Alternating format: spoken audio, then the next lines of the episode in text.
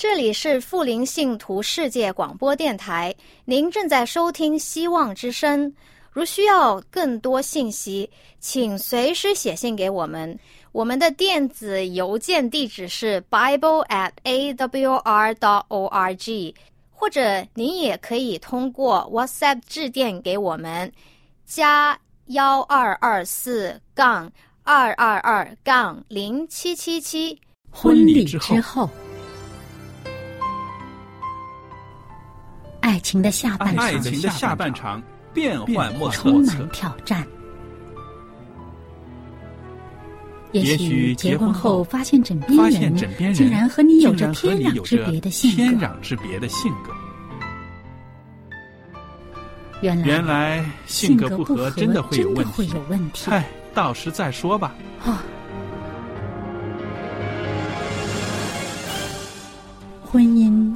满了不可思议的惊叹和风险，难以理解的神秘和惊奇，独特的喜悦和哀伤。婚姻生活，此一时风平浪静，彼一时怒涛万丈。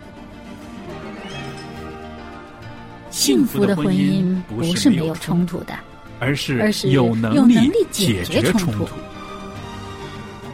两个人总比一个人好，因为二人劳碌同得美好的果效。夫妻夫妻一起承受生命之恩的，爱到永远，爱到永远，爱到永远。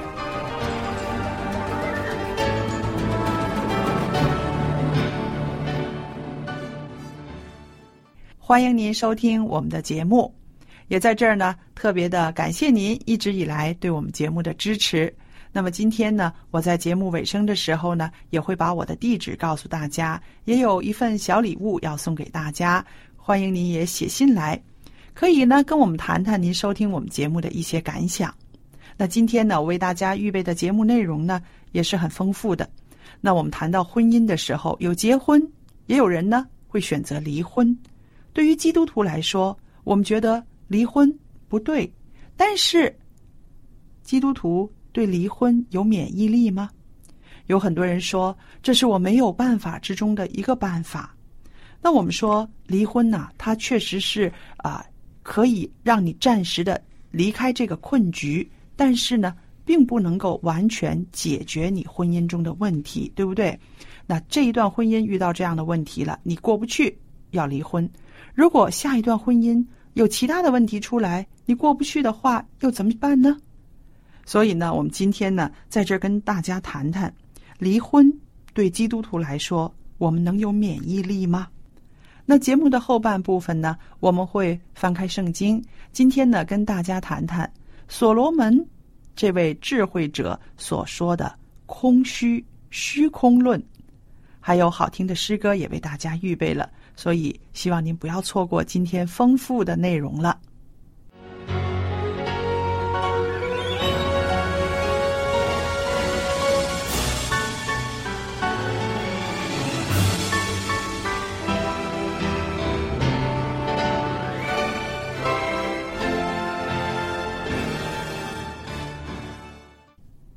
是否基督徒就不会离婚呢？那也许呢？没有信主的人，他们会这样想：基督徒他们最明白彼此相爱了。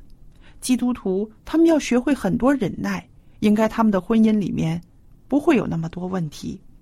但是啊，我觉得把基督徒看的太美好了。其实我们基督徒也是人，是不是？我们在婚姻生活里面一样会遇到那种啊锥心的疼痛，甚至也会有。希望暂停婚姻的那个冲动，就好像你信了主、信了耶稣之后，会不会不生病呢？当然不会，是不是？所以我们说，事实上就是基督徒、传道人每一对夫妻对于婚姻问题呀，都没有完全的免疫力。有些教会对离婚问题的态度呢是非常保守的。因此，离婚的基督徒所面对的困难呢就更多了。那对基督徒来说呢，离婚好像代表着信仰上失去了见证。有些会友呢，还会以非常异样的眼光或者是轻蔑的态度来看这种失败的家庭。那我们说，也有一些人呢，会说：“我有祷告啊，但是好像上帝没有挽救这段婚姻。”这也令我对上帝失去了信心。那诸如这一类的问题，都加深了离婚基督徒的压力。离了婚的人在会友中呢，常常被歧视为好像是犯罪的人，因为很多基督徒以为好的基督徒不会有婚姻问题，更不会离婚，只有不好的基督徒才会走上离婚的这条路。那也许是这些压力。使得离了婚的人呢，会更远离教会。那其实虽然离婚的人在婚姻上触礁了，但是我觉得并不代表他们在其他方面也一无可取，更不代表他们的未来也会继续的失败。因此呢，我们不应该以一个异样的眼光或者是轻视的眼光看待这些弟兄姐妹，应该以接纳、扶持的态度。帮助他们走出心灵的这种阴霾，更加要帮着他们和上帝建立亲密的关系。基督徒在社会上确实有一些压力，因为也是被人们标签化了，是不是啊？基督徒你就应该是一个好榜样，基督徒你的家庭就应该有好的见证。但是我们说，基督徒的家庭也是一个男人和一个女人组成的。柴米油盐酱醋茶，加上两个人的性格，各样事情，我们所遇到的困难跟别人没有两样。唯一不同的是，我们的家里面有耶稣基督在其中。靠着我，我不可能改变我的丈夫，我的丈夫也不可能改变我。但是呢，上帝却可以改变我们两个人。上帝却可以在我们的心里面跟我们说话。圣灵会提醒我们，甚至在我们要决定一些事情的时候，圣灵会催促我们应该怎么做。那所以呢，这个就是一个最大的福气了。所以我们说，对于教会里面一些离了婚的人，我们更不应该不接纳他。那有一些好像每个星期都参加教会聚会的小组。或者是每个星期都来教会啊来做崇拜的一些基督徒，当他们的婚姻中发现问题的时候，真的有一些啊，他们是困于家丑不可外扬的这种旧的观念，他们的压力呢也很大，他们不愿意羞辱主的名，以这个为理由就没有寻求任何的帮助，反而呢容忍问题继续的恶化。那有的基督徒以为婚姻遇到问题就是失去了见证，或者是以为其他的夫妻都没有什么困难，所以呢也不敢承认自己的婚姻产生了问题，于是呢就这样继续的伪装下去，好像表面上看来啊这对夫妻蛮好的，其实这是一种假象。那这种假象一直在维持的时候呢，就容易使婚姻陷入更大的错误的。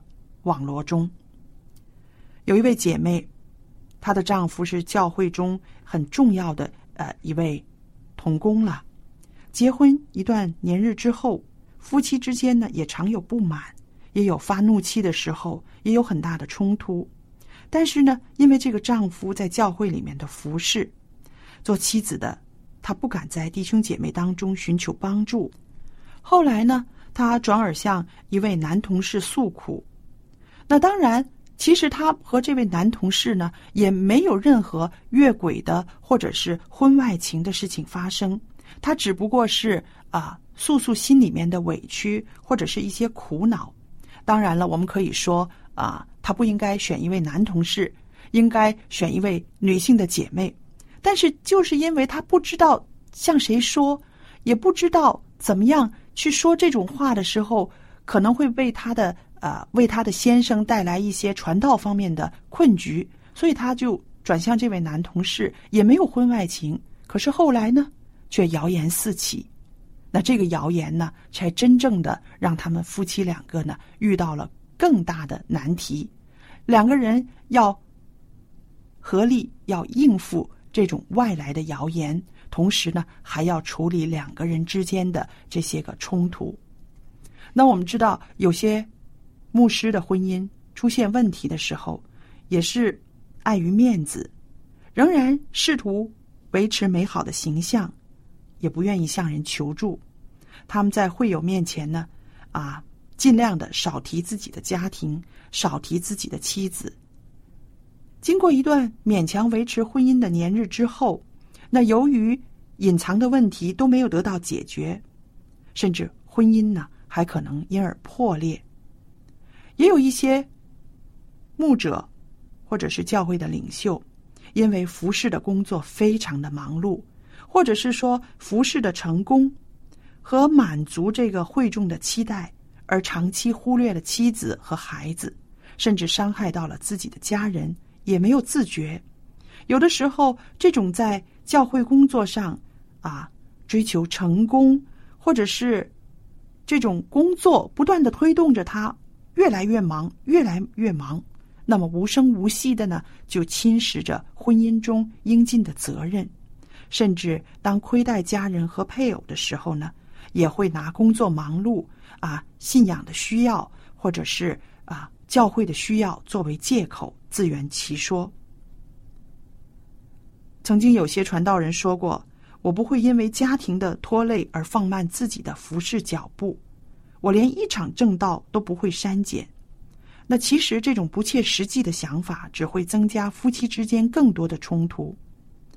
那如果这样年复一年的，让传福音、为教会工作的，而夺去了和妻子和孩子相处的时间，那么婚姻关系呢就被遗弃在一个很次要的地位。最后发现夫妻间的情感早已经平淡无味了，夫妻因为疏忽而疏离，到了不能够再有任何逆转的时候，有可能就失去了婚姻。那我们说。说了这么多的例子，其实基督徒和普通人一样，对于离婚也是没有免疫力的。但是，往往信仰呢，令到我们有一个力量要去挽救我们的婚姻，有一个欲望要去挽救我们的婚姻。为什么呢？因为我们在回归到上帝那里，上帝当初这个设计婚姻的时候。他给我们建立婚姻制度的时候，他的本意不是要我们离婚，而是要我们借着婚姻生活，男女双方可以更平静的、更快乐的享受那种两个人互相帮助、亲密相爱的关系。上帝要我们在婚姻中得快乐，也要我们在婚姻中得着满足。那我们的婚姻如果是落在愁烦当中，当然不能够荣耀他。但是，我们如果选择扔掉这个婚姻的话，更会使他伤痛。上帝对每一段婚姻呐，都有他美好的旨意，只是在婚姻里的人，如果是活在争斗中，就没有办法全然的了解他的旨意了。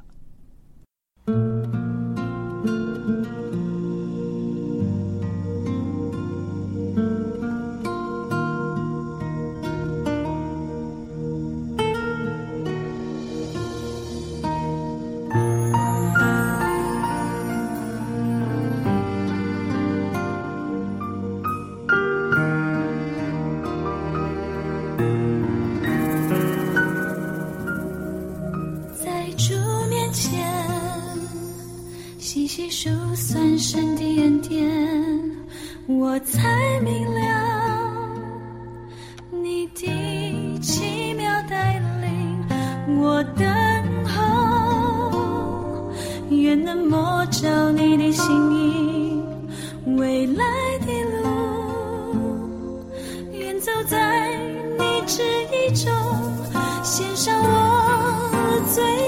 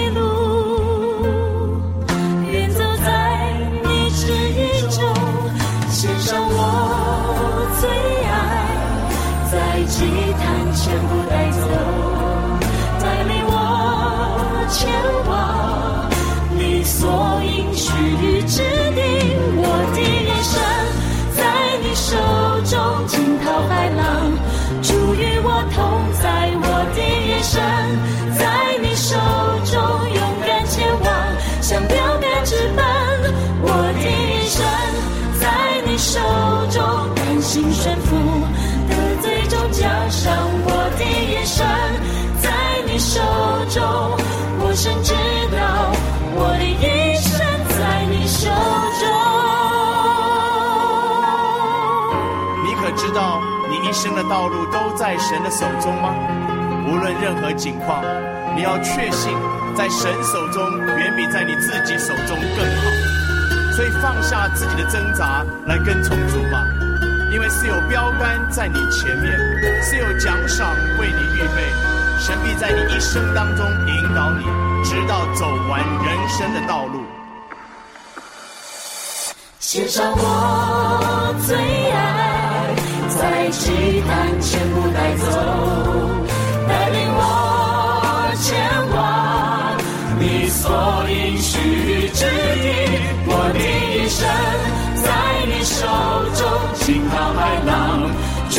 我同在。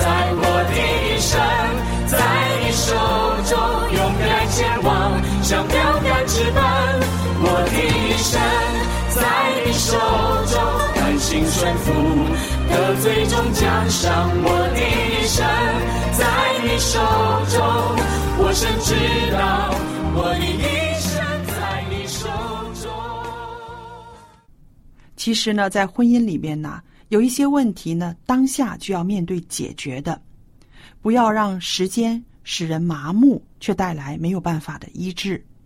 有一些问题呢，真的是该面对的时候就要面对，该祷告的时候就要祷告，该倾听彼此的时候就要倾听，该要寻求帮助的时候就要寻求帮助了，对不对？有人告诉我说。我常常没有办法面对我先生很认真的来跟我谈问题的那种嘴脸。他说：“我不喜欢他那样子强词夺理。”但是这个丈夫却说什么呢？我一定要找他谈，这样的问题不能再拖了。我们就看到啊，这对夫妻之间两个人的纠葛，一个想逃避，一个呢就非要面对。当然。在这种时候呢，也许那个丈夫的嘴脸不是很好看，但是该要面对事实的时候，不要拖延，当下就要面对问题。其实有的时候，一些原本是芝麻绿豆般的小事，最后呢，竟然因为时间的拖延，问题越聚越多，就成为婚姻中的一道壁垒了。有时候应该把气头上的问题搁到一边，等两个人平静下来之后再谈。平静的、认真的谈才是明智的做法，拖呢，永远是没有结果的。也许不面对，好像是不了了之了，但是呢，那个症结还在，真的是没有办法不了了之的。所以我们说，时间的流逝绝不会让问题跟着消失。也许解决一个小问题需要花到一个礼拜、一个月，但是。如果一个礼拜、一个月不肯花的话，几个月之后，或者是几年时间，婚姻中的问题呢，可能就到了不能够解决的时候了。所以我们说，有一些冲突要当下解决，有一些问题要当下说清楚。所以事实做，夫妻两个人找个时间，都安静放松，不要在肚子饿的时间呢，也不要受外界干扰的时候来谈一些要面对的问题，甚至两个人要预先定出一个时间，这也是有必要的。献上我最爱，在祭坛全部带走，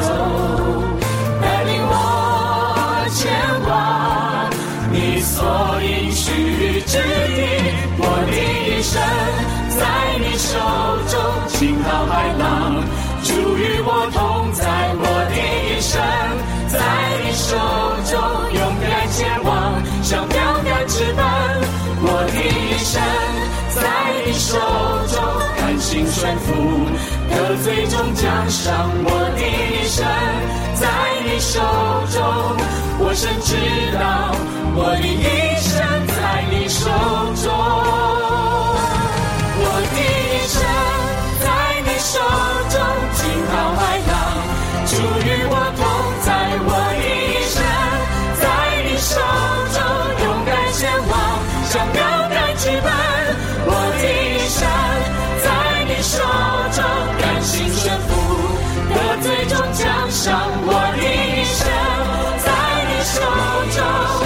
我深知道我的一生在你手中，我深知道我的一生在你手中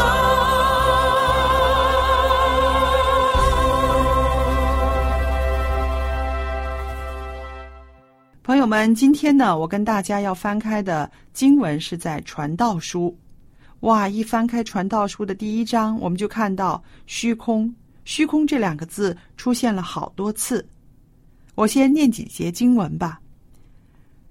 开始的时候呢，这里先介绍了作者说，在耶路撒冷做王大卫的儿子传道者的言语。传道者说：“虚空的虚空，虚空的虚空。”凡事都是虚空，人一切的劳碌，就是在日光之下的劳碌，有什么益处呢？一代过去，一代又来，地却永远长存。日头出来，日头落下，即归所出之地。风往南刮，又向北转，不住的旋转，而且返回，转行原道。江河都往海里流，海却不满。江河从何处流，仍归还何处。万事令人厌烦，人不能说尽，眼看看不饱，耳听听不足。已有的事后必再有，已行的事后必再行。日光之下并无新事，岂有一件事人能指着说这是新的？哪知在我们以前的世代早已有了，已过的世代无人纪念。将来的世代，后来的人也不纪念。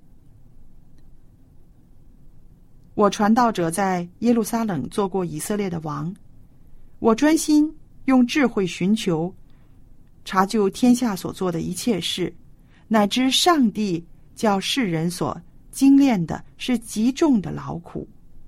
我见日光之下所做的一切事都是虚空，都是普风。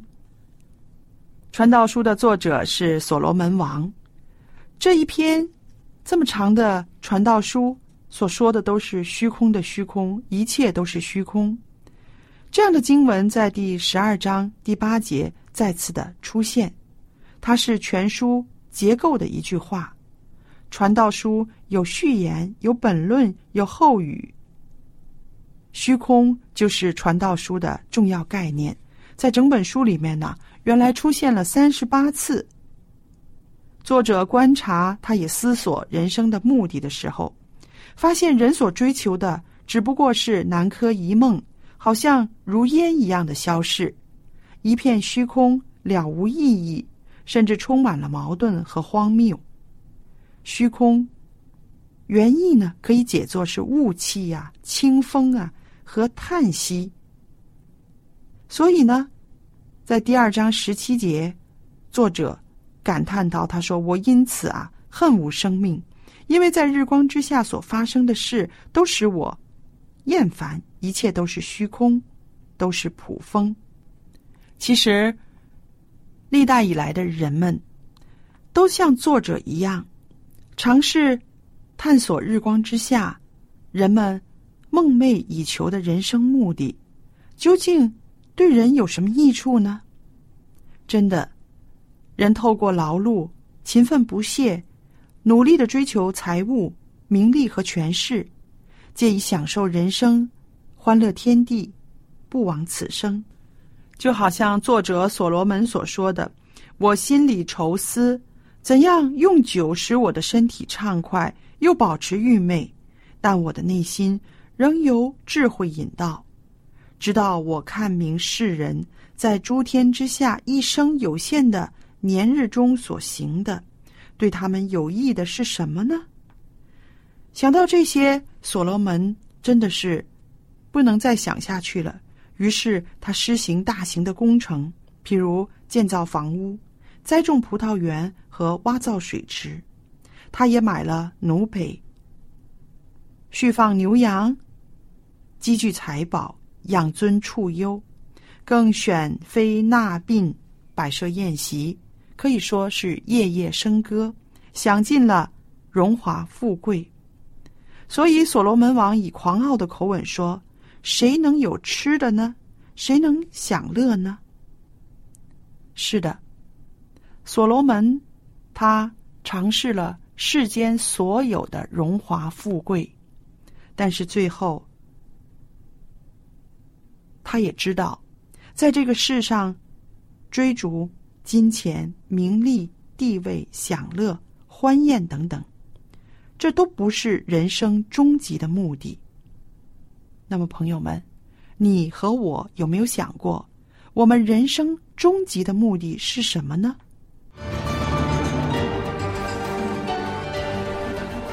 朋友们，节目又来到尾声了，很感谢您收听我们的节目。今天呢，有一本很好的书，我要送给您的。这本书的名字叫做《圣经中的妇女与我》。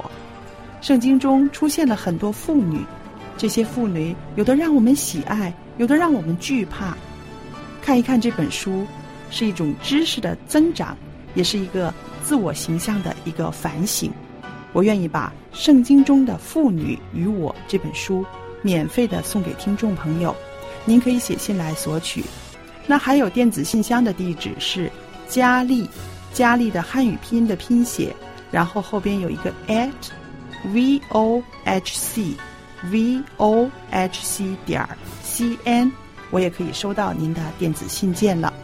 好了，今天为大家预备的婚礼之后这个节目到这要结束了，感谢您的收听和对我们电台的支持。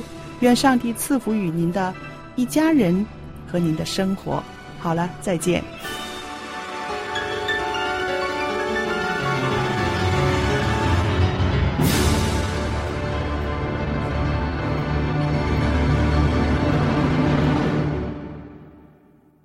这里是富林信徒世界广播电台，您正在收听希望之声。如需要更多信息，请随时写信给我们。我们的电子邮件地址是 bible at a w r dot o r g，或者您也可以通过 WhatsApp 致电给我们，加幺二二四杠二二二杠零七七七。